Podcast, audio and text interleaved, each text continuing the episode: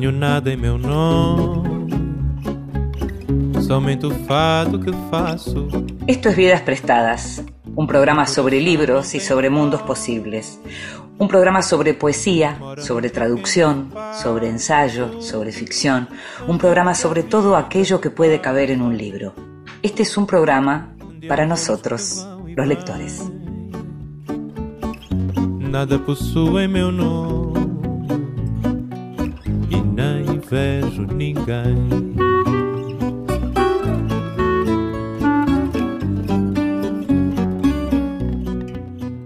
Y algunos de nosotros leemos en silencio, otros a veces nos leemos a nosotros mismos en voz alta y a veces también nos gusta pedirles a otros que nos lean en voz alta. Esta vez le pedimos a Alejandro Bullot que lo hiciera. En voz alta. Cuentos breves, poesía, lecturas para compartir. Mi estatura es de 75 centímetros. Estoy bien conformado con las proporciones correspondientes, aunque tengo la cabeza un poco grande. El pelo no es negro como el de los demás, sino colorado y echado hacia atrás de las sienes. Y tengo una frente que más impresiona por lo ancha que por lo alta. Soy lampiño, pero fuera de eso, mi rostro es como el de cualquiera. Las cejas son espesas. Mi fuerza física es considerable, especialmente si me enfurezco. Cuando se dispuso la lucha entre Josafat y yo, a los 20 minutos lo puse con la espalda contra el suelo y lo estrangulé. Desde entonces, aquí en esta corte, no hay más enano que yo. El enano de Parla Gerbist.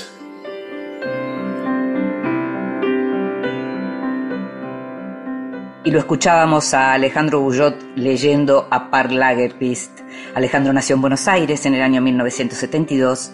Es cantor, letrista, poeta, compositor, docente y uno de los protagonistas de la nueva escena musical del tango siglo XXI. Forma parte de la agrupación 34 Puñaladas. Es autor del libro Brumarios y es también autor de Sangre, su primera novela, recientemente publicada por Alto Pogo. Vidas prestadas.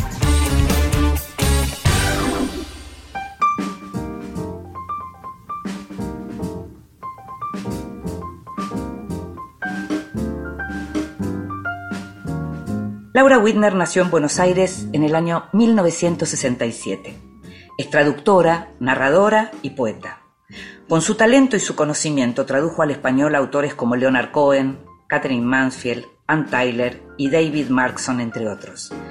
Recientemente tradujo el libro Bocetos de Natación de Lynn Shapton, un inesperado tesoro para lectores sensibles que publicó Blatt y Ríos. Entre sus libros de poesía se encuentran Lugares donde una no está y Traducción de la Ruta, es autora también de libros para chicos como Dime cómo vuelas, Los entusiasmos, Justo antes de dormir, Vecinos bichos, Animal entendido y Cuál para tal, estos dos últimos en coautoría con Juan Nadalini. Su libro Se vive y se traduce, publicado por Entropía, se convirtió el año pasado en un boca a boca para todos aquellos que buscan saber qué hay detrás de ese trabajo muchas veces invisibilizado y siempre fundamental, el del traductor. Se trata de un libro compuesto por notas, fragmentos y citas de otros traductores que en conjunto componen un libro delicado y potente que habla de la tarea de aquellos que tienen que trabajar con la palabra de los otros y cuyo trabajo no concluye una vez que se cierra la computadora. La lengua, las lenguas siguen reverberando. Traducir un texto es traducir a una persona, intentar alcanzar aquello que quiso decir y dar a entender, y es también traducir una cultura. De todo esto habla el agudo y hermoso libro de Laura. Te invito a que escuches la primera parte de la conversación con Laura Whitner. Y es un placer estar en este Vidas Prestadas con Laura Whitner hace rato que teníamos ganas de, invitarla a, participar, porque aparece el nombre de Laura no solo en los libros que llevan su nombre como autora, sino que en lo personal leí varias traducciones de Laura en los últimos años y hace rato entonces decía que tenía ganas de conversar, así que te agradezco muchísimo que estés con nosotros en este programa, Laura. Bueno, hola, gracias, Cindy, gracias por invitarme. Me encanta, me encanta estar acá para charlar. Lo primero que tengo para preguntarte es ¿cuándo supiste que ibas a ser traductora? eh, Estoy pensando, yo empecé a estudiar eh, idioma, o sea, inglés de bastante grande, por lo menos a estudiar así de manera consecuente, a los 15 años recién, y por ah, insistencia de mi papá.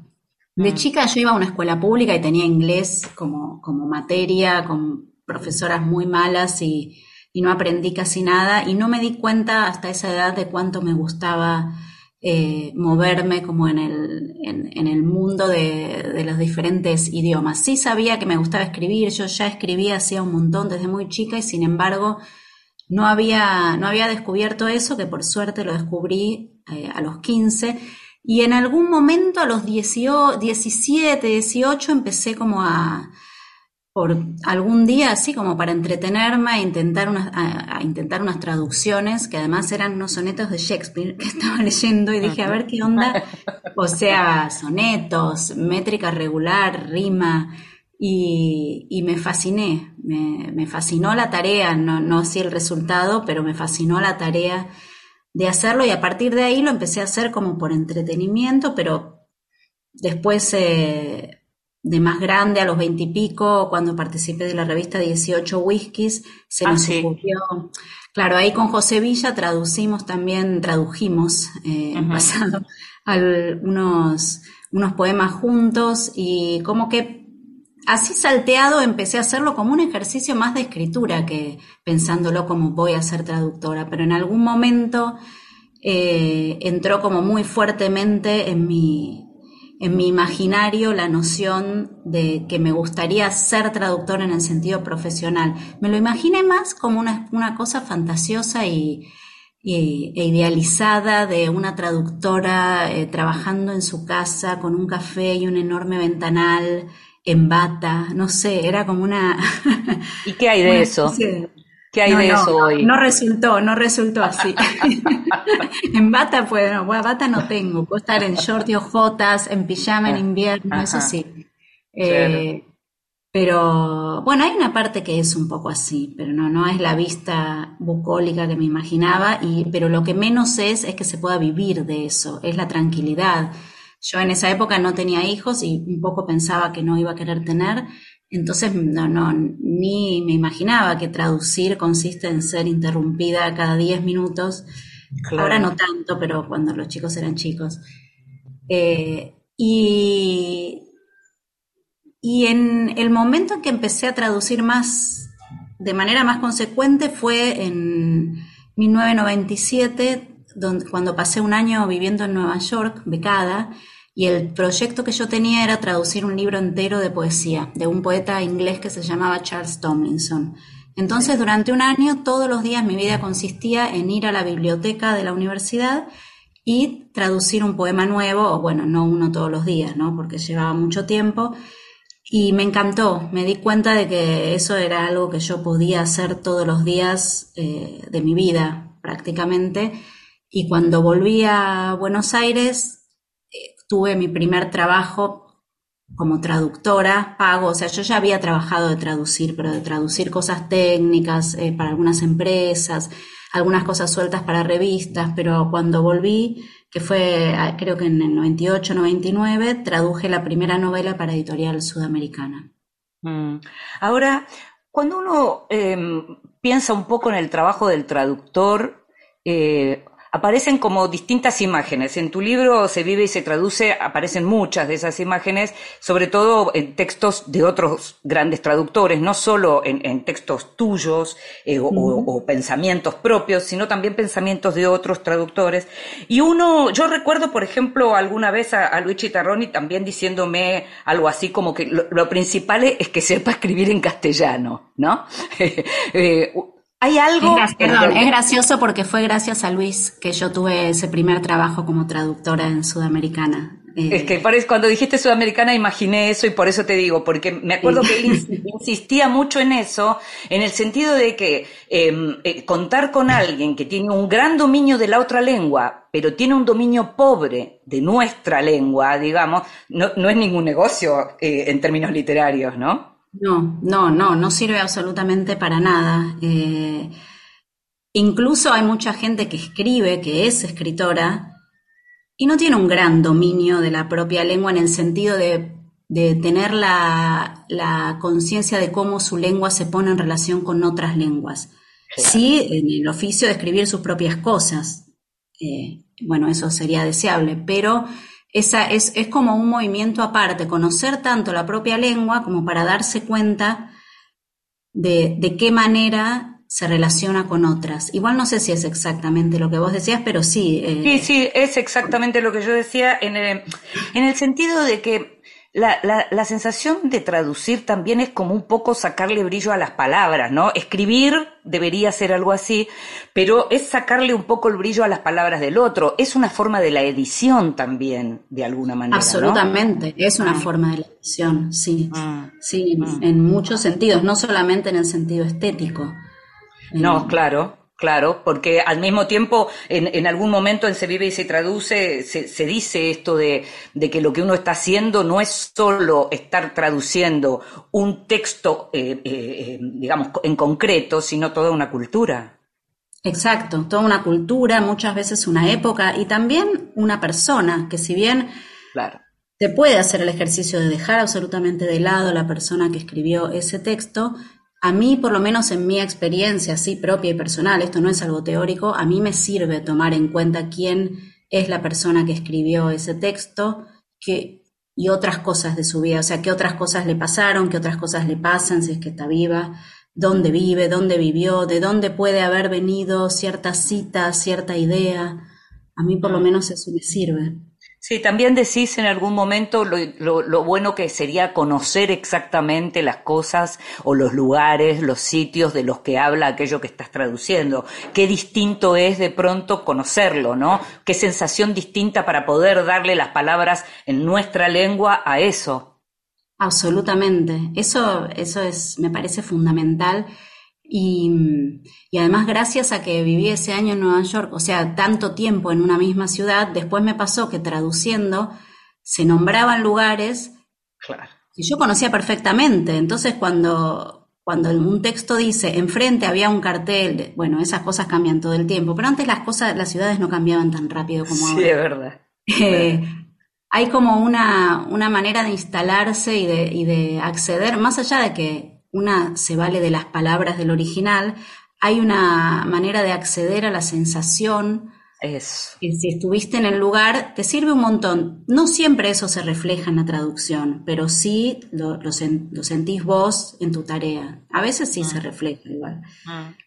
Laura, ¿cómo vos sos poeta además?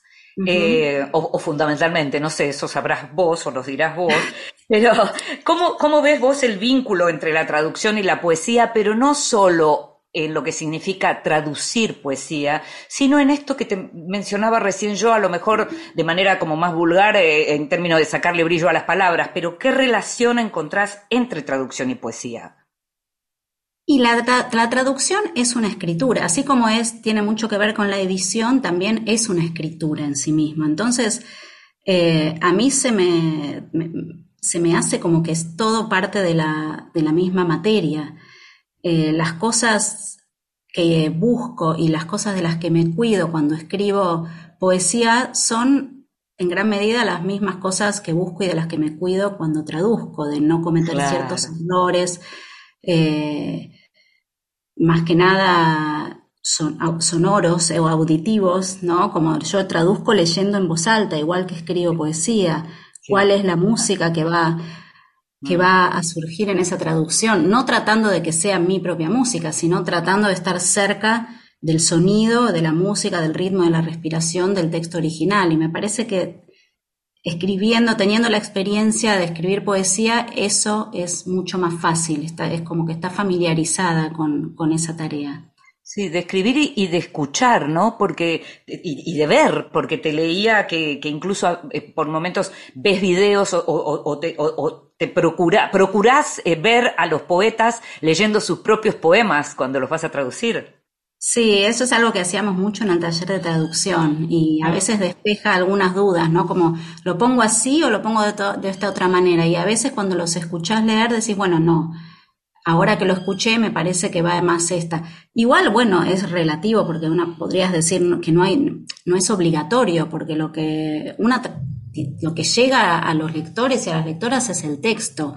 Entonces, eso es como un pequeño truquito, no sé, para tranquilizarse una y decir, bueno, entre estas dos palabras, eh, ver esta lectura en video me ayuda a decidirme.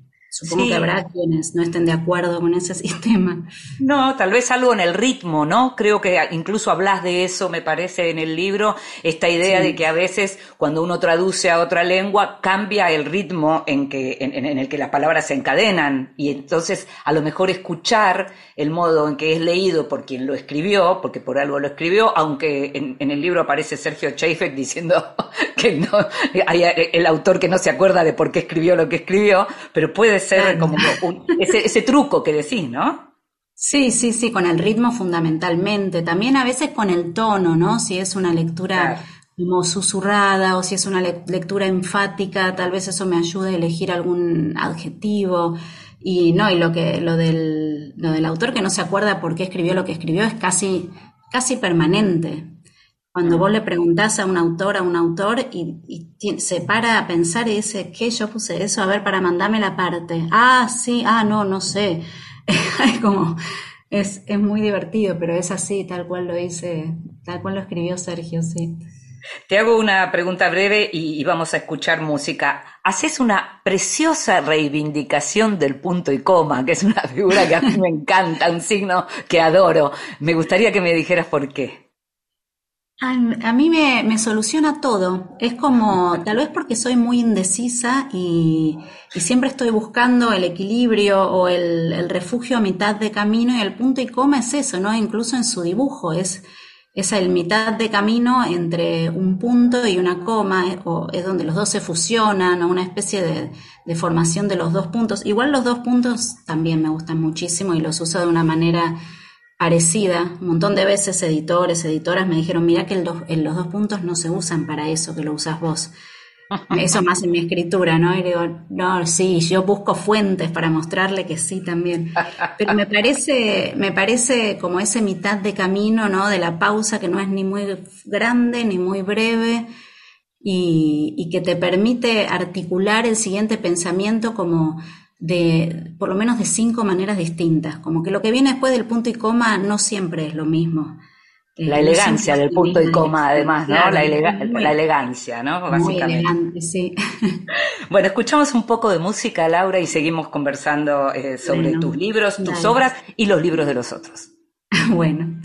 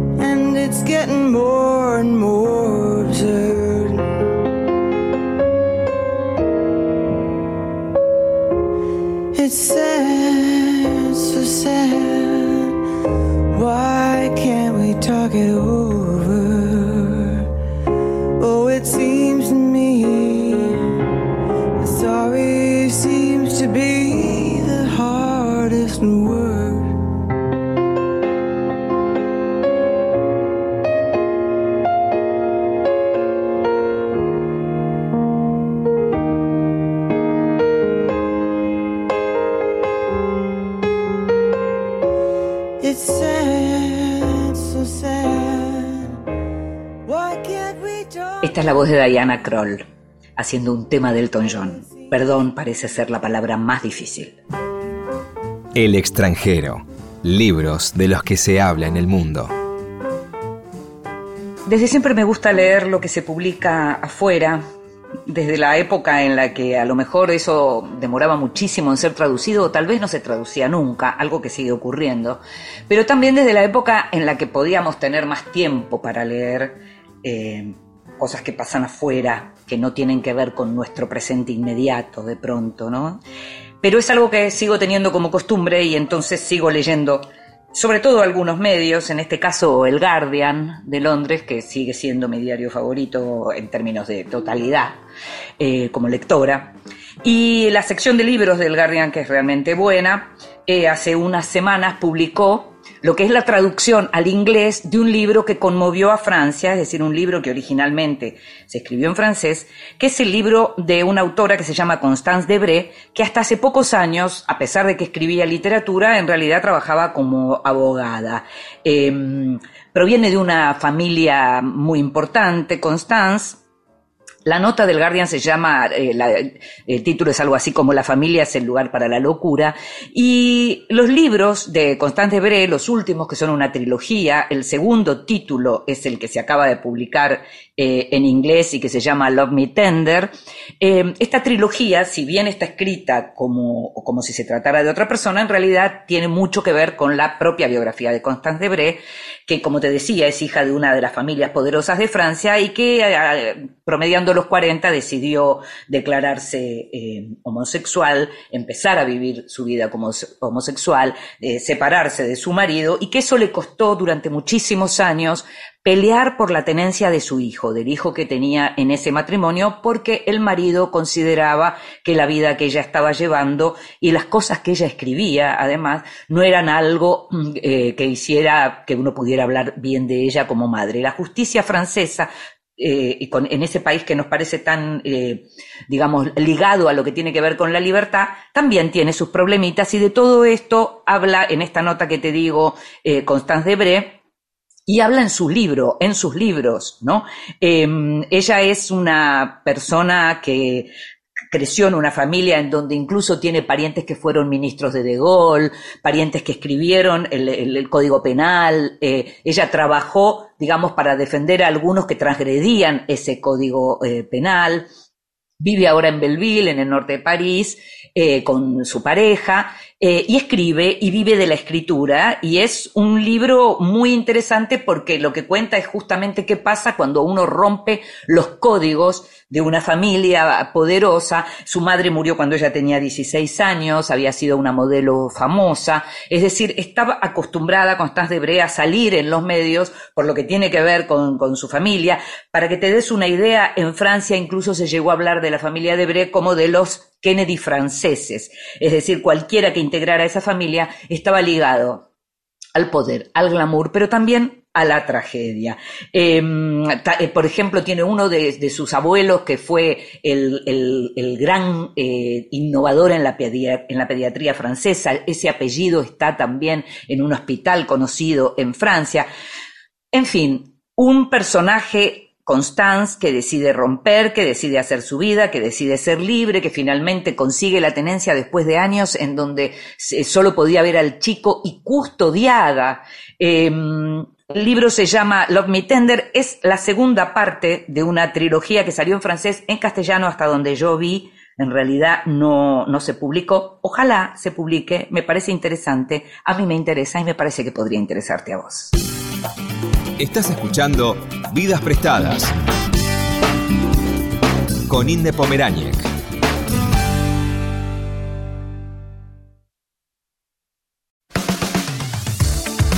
Continuamos en Vidas Prestadas.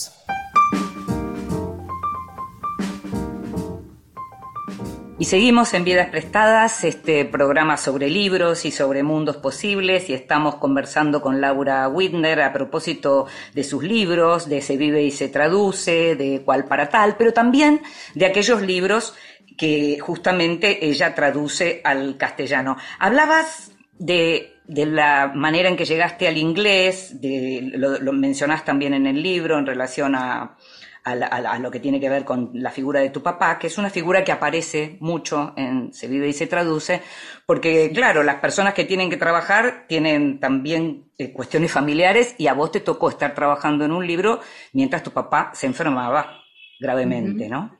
Así es. Eh, sí, por suerte era un libro para el que me habían dado mucho tiempo.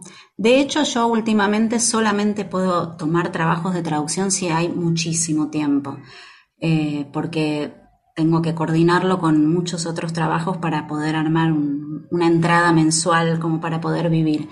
Y, y por suerte fue así porque al principio cuando mi papá se enfermó, o sea, fue una cosa totalmente inesperada y horrible, una enfermedad muy horrible, él estaba perfecto y de, un día para el otro, nada, hubo que internarlo.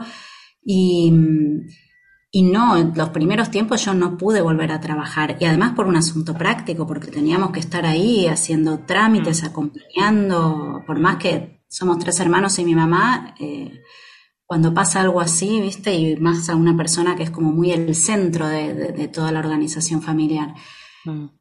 Pero en cuanto pude, me hizo muy bien volver a la traducción de ese libro y todo el tiempo pensaba esto, menos mal que fue este libro, no solo por el tiempo, sino por las características del libro que estaba traduciendo, porque las únicas dos cosas que volví a hacer en esos cinco meses entre que mi papá se enfermó y mi papá murió fue traducir ese libro y nadar, nadar de vez en cuando. Y, como el libro también es sobre natación, había algo como muy calmante para mí en, la tarea de traducir ese libro. Ya traducir tiene una cosa muy como que entras en, un, en una especie de, otro universo que te saca de tus, de tus, bueno, si los problemas son graves no te saca del todo, pero por lo menos te saca de tus neurosis habituales. Claro, claro. Y, y traducir ese libro, la verdad es que fue, me aportó algunos breves periodos de, calma en cinco meses que casi no lo tuvieron más allá de eso, así que... Sí, eh, es un libro... Es un libro que yo recomendé en este programa em, y sobre el que escribí también, porque es un libro, en lo personal, yo vengo también de un duelo, es el libro de Elian Shapton, eh, Bocetos de Natación, que publicó Blatty Ríos, que además es un libro estéticamente muy hermoso, eh, y que tiene un ritmo, ya que hablamos de eso, y tiene esa escena, e, esas como escenas de postales también, ¿no? Eh, em, breves y, aunque es el agua, pero la, calidez del agua, hay algo de la calidez del agua que te abraza y que me parece que es un muy buen libro para duelo, justamente, ¿no? Y cuando yo había leído Se vive y se traduce y no había leído todavía bocetos de natación y después de leerlo entiendo mucho más las cosas que vos señalás sobre ese libro que es muy amigable para los malos momentos, ¿no? Sí, qué lindo esto que decís porque es así como yo lo sentí, pero el libro no habla de ningún duelo, ¿no? Que yo recuerde. O sea, bueno. No, no, es así. Eh, tiene, lo que tiene de duelo es el duelo de, esta persona que en un momento decide dejar lo que era la base de su existencia, que era la natación competitiva. Porque competía, claro, era claro. competía. Pero no hay, no hay ninguna cosa así de, muerte de nadie, muy por el contrario, ¿no? Porque aparecen la madre, el padre, el hermano, todo es... Y sin embargo, eh, ahora que lo dijiste como un libro que como que el género libro para acompañar un duelo casi siempre eh, incluye libros que tratan directamente con un duelo, con una muerte cercana. Y este no, y sin embargo es cierto, porque te pone como... A mí lo que me pasaba es que me recordaba que la vida tiene momentos lindos. Eso. ¿No? Eso sí. Y, te daba como una, una, una sensación de posibilidad, de, bueno, puede volver a tenerlos bueno, eh, y hay una infancia también narrada, ¿no? Y hay una infancia que está bien, es una infancia no traumática, y eso también hace bien. Y, eso también hace bien, ¿no? Absolutamente. En mi caso, además, me, acompañaba mucho desde ese lado, porque yo considero que también tuve una, infancia muy poco traumática, y en particular mm. en lo que se refiere a mi relación con mi papá, como que todo estaba bien y todo estaba resuelto, digamos, en, en términos de nuestra relación, y es verdad que el libro también acompaña eso. Pero además como que te lleva a esos mundos que son, por un, por un lado, inaccesibles porque son lejos y porque las escenas son muy en lugares muy lejanos y muy caros además. Esos hoteles. porque ella claro porque ella eh, como como diseñadora y demás eh, y, casada con alguien de las revistas Condenast eh, se movió y se mueve por lugares increíbles a donde uno no llegaría jamás. Piletas suecas, lugares en Islandia maravillosos. No, no, esos lugares y el hotel ese. Entonces yo entraba y a veces estaba realmente dos horas mirando, entraba a la página web del hotel sueco, el, el balneario ese en Islandia. O sea, todo eso entraba y lo miraba y era como una especie casi de, meditación, ¿no? Eso, exacto, algo zen tiene también el libro. Y vos en, el, en, Se vive y se traduce mencionás en un momento un lugar que sí conociste y que lo conociste también porque tiene que ver con las traducciones que hizo y hace quien es tu pareja, ¿no? Hablábamos de, de, Hampstead eh, Head ahí en, en Londres, eh, esos estanques en donde nada la gente en Londres, que vos estuviste ahí. Sí, hermosísimo lugar. Y ahí me pasó, o sea, ahí todavía yo no había ni leído bocetos de natación, pero sí Juan, Juan Adalini, había traducido el libro de Al Álvarez. Fue su diario de natación en esos estanques. Él vivía a tres cuadras del, de Hampstead Heath, donde están los, del parque donde están los estanques, y durante toda su vida fue a nadar, o bueno, no sé si toda su vida, pero toda su vida adulta fue a nadar todos los días. Eh, con calor, con frío, con nieve, y fue registrando cada día lo que pasaba en ese momento de ir a nadar o antes o después o entre esos momentos. Digamos que la natación es una excusa para el diario, pero tampoco está en una excusa porque tiene mucho que ver con la vida acuática. Y el libro acababa de salir cuando, cuando viajamos con Juan, que en realidad habíamos viajado a Ledbury, donde hay un festival de poesía al que me invitaron. Entonces después fuimos unos días a Londres y, Juan fue a llevarle el libro al Álvarez, que todavía vivía, murió muy poquito después. Qué maravilla, qué esa posibilidad. Estaba, sí, o sea, fuimos al parque a nadar y después él fue a llevarle el libro y estaba Al con su mujer. Yo no fui porque me pareció como medio invasivo. Al, mm. Álvarez estaba ya enfermo y medio inmovilizado y no sabíamos bien cuál iba a ser la situación. Así que lo esperé tomando café ahí por, por ese barrio que es hermosísimo. Mm. Y, pero bueno, fue como una experiencia muy emocionante para Juan y para mí también, porque yo había acompañado mucho esa traducción y porque los dos nos, todo el tiempo nos vamos mostrando lo que traducimos, preguntándonos dudas. Y, y bueno, después volví inmediatamente, empecé con bocetos de natación, así que fue como, bueno, vuelvo al, vuelvo al estanque. Ahora, Laura, eh, eh, comparten, eh, digamos, lo que tiene que ver con la vida y comparten lo que tiene que ver con el oficio de traducir y comparten la escritura. Porque, Últimamente sí.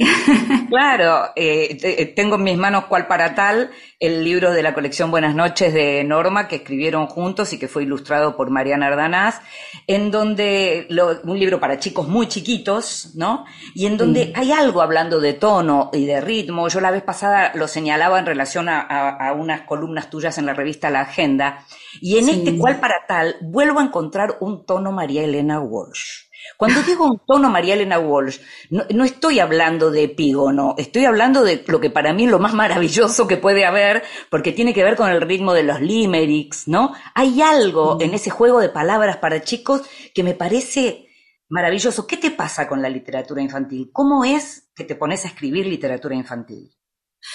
Eh, Mariana Walsh es mi ídola absoluta, mi, o sea, mi guía en, en todo lo, en, mi guía desde chica en quizás quien me hizo dar cuenta, bueno, no la única, pero la principal, eh, lo que pasa cuando, cuando la lengua canta, ¿no? De qué manera se puede eh, rimar y hacer humor al mismo tiempo y que las rimas eh, te tienen que tomar más o menos desprevenida para que para que esa rima te cause disfrute, para que esa estrofa te cause risa, provoque la risa.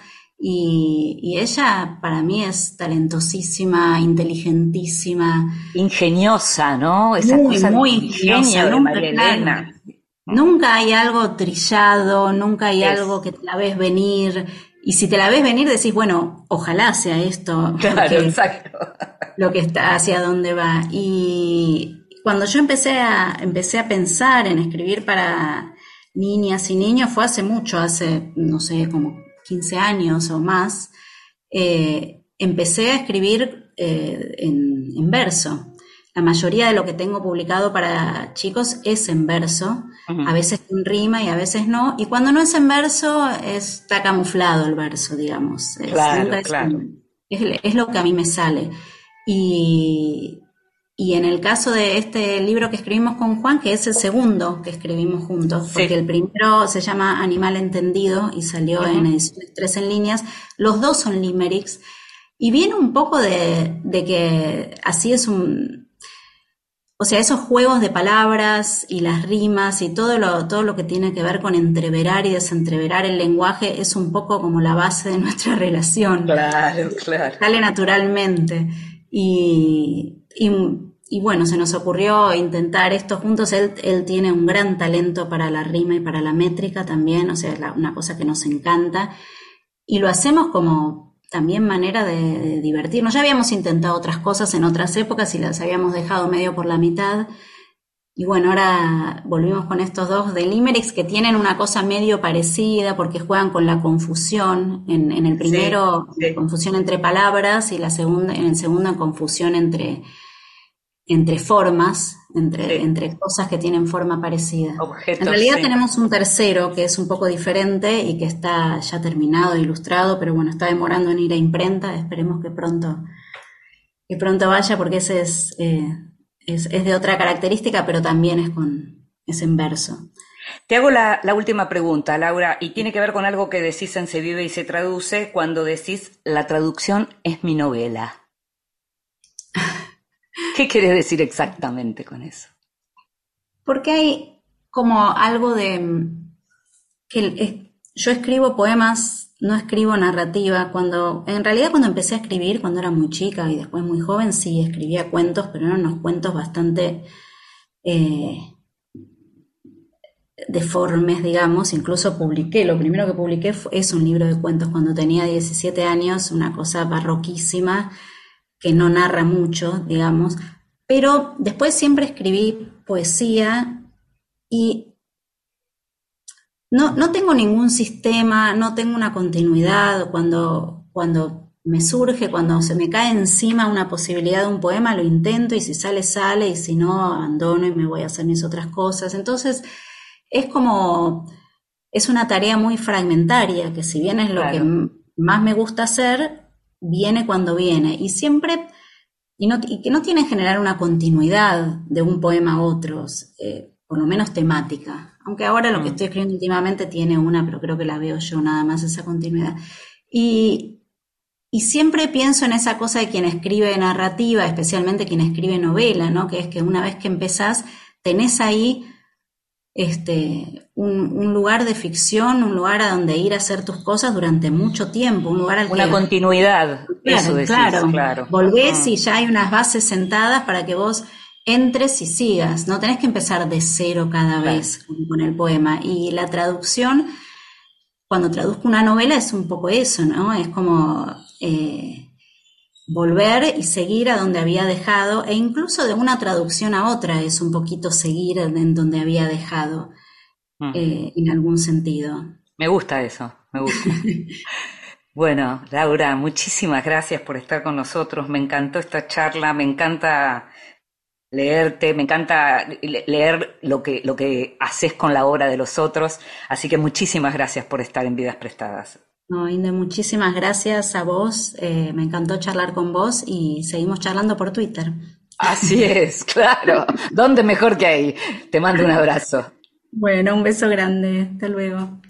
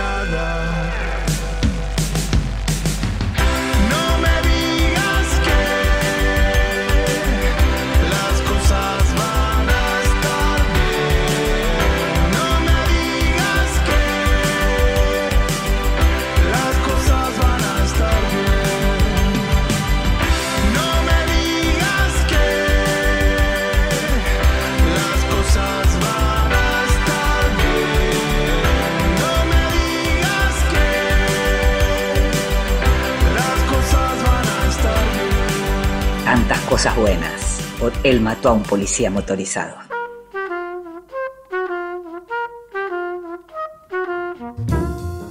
Mesita de Luz. Grandes lectores nos cuentan qué están leyendo. Hola, mi nombre es Ana Montes, autora de Poco Frecuente y Meditación Madre por Concreto Editorial, y hoy les cuento qué tengo en mi visita de luz.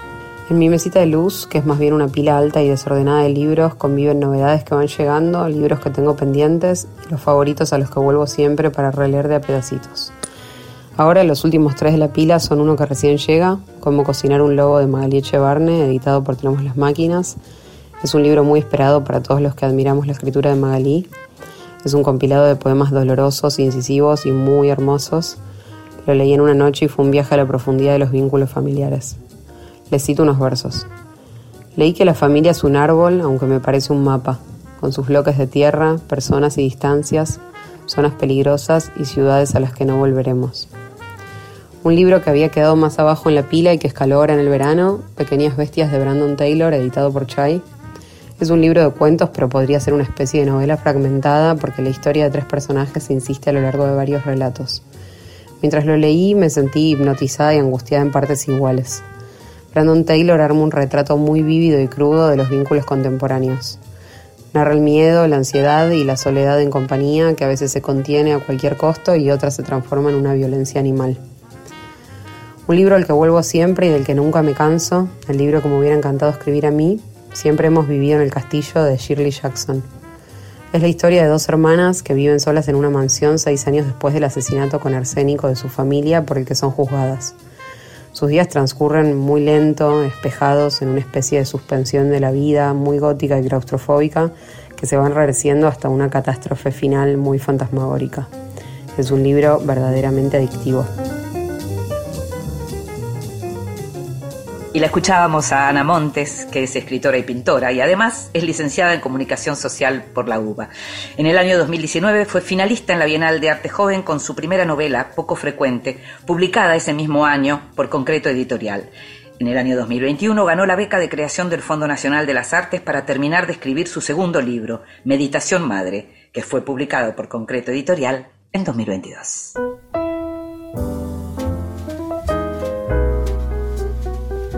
Libros que sí. Títulos nuevos y no tan nuevos que son imperdibles. Y hoy voy a hablarte de dos libros que por diferentes motivos me parecen fundamentales. Uno se llama Un trabajo para toda la vida y es de una de mis autoras favoritas, una de las autoras que considero más inteligentes, eh, interesantes y diferentes del presente, que es Rachel Cusk, una escritora que nació en Canadá, pero que es británica por adopción. Te hablé de ella muchas veces, me gusta mucho lo que hace en ficción. Me, gusta mucho un libro que escribió sobre el divorcio que se llama eh, Despojos, que fue publicado bastantes años después. Y ahora, más de 20 años después, también Libros del Asteroide acaba de publicar este libro, un trabajo para toda la vida sobre la experiencia de ser madre, que en su momento, año 2001, le trajo mucha polémica, le trajo mucha hostilidad a Rachel Kusk porque justamente lo que hacía era hablar del lado B de la maternidad dejar de hablar de mamis y bebés y contar las ambivalencias que sufrimos las mujeres que tenemos, que le damos vida a otra persona, o que criamos a otra persona, o que dejamos de dormir por lo menos durante un año, y lo que significa amar igual a alguien con esas contradicciones, cuando uno lo que quiere de pronto es recuperar algo de la vida de siempre o de aquello que, de las pasiones, como en este caso era la escritura para Rachel Kusk. El libro eh, es realmente muy bueno, está súper súper bien escrito, hay unas ironías increíbles, al mismo tiempo habla de literatura, em, en donde aparecen figuras de la madre, como la Madame Bovary de, Flaubert. Te, digo que es un libro súper interesante, como te decía, un trabajo para toda la vida. Otro libro, que es una maravilla que se haya reeditado, esta vez por impulso de María Moreno, se llama Médicos, Maleantes y Maricas. Hablamos de este libro en el programa con Julián López. El autor es Jorge Salesi, un argentino, doctor en literatura, eh, que vive en Estados Unidos desde los años 70, que fue oveja negra de su familia, de una familia también muy poderosa y con apellidos importantes. Un libro en donde lo que hace Salesi es tomar la, nación como un cuerpo y, y estudiar aquello que tiene que ver con la literatura que, se hacía durante la formación de la nación, durante el periodo de formación de la nación, y también el pensamiento de la época de los higienistas que querían curar ese cuerpo enfermo. Es un libro de culto, como dice eh, María Moreno, que tiene además un prólogo de Eugenio Zaffaroni y que tiene una introducción maravillosa que hizo el propio Salesi contando cómo fue su llegada a Estados Unidos, él que ni siquiera había terminado el secundario y terminó siendo doctor en, eh, eh, estudiando en Yale y dando clase en Yale.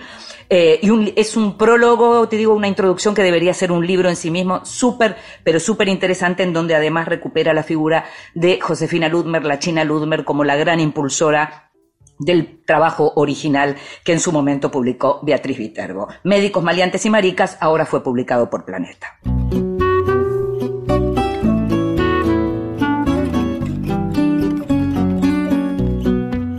Y llegamos al final de este programa. Sabes que vas a poder escucharlo cada vez que quieras en la página de la radio o en tu plataforma de podcast favorita. En la operación técnica estuvo Ezequiel Sánchez. En la producción, consiguiendo todo y mucho más, como siempre, Gustavo Kogan. Fue hermoso hacer este programa para vos. Me llamo Inde Pomeraniec. Nos estamos escuchando. Chao.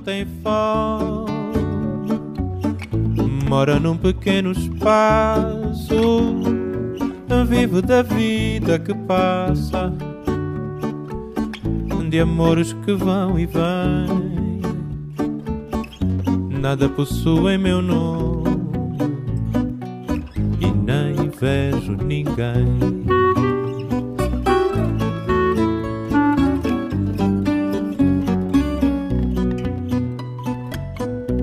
Não tenho nada em meu nome, é somente o fado que faço.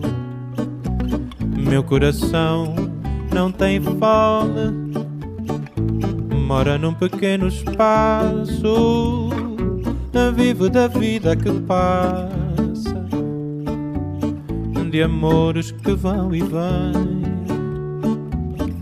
Nada possui meu nome e nem vejo ninguém. Lamento se não me querias por mim não vias o quanto sou rico assim. Um dia virás me dizer: Não vivi, só posso ter pena de ti. Fortuna ganhei, tanto quanto perdi. Não tenho posses nem peço. De outras paixões já sobrevivi. Sei dos meus erros, confesso adeus, não olho para trás. O tempo todo consome, perde-se o ouro, o amor se desfaz.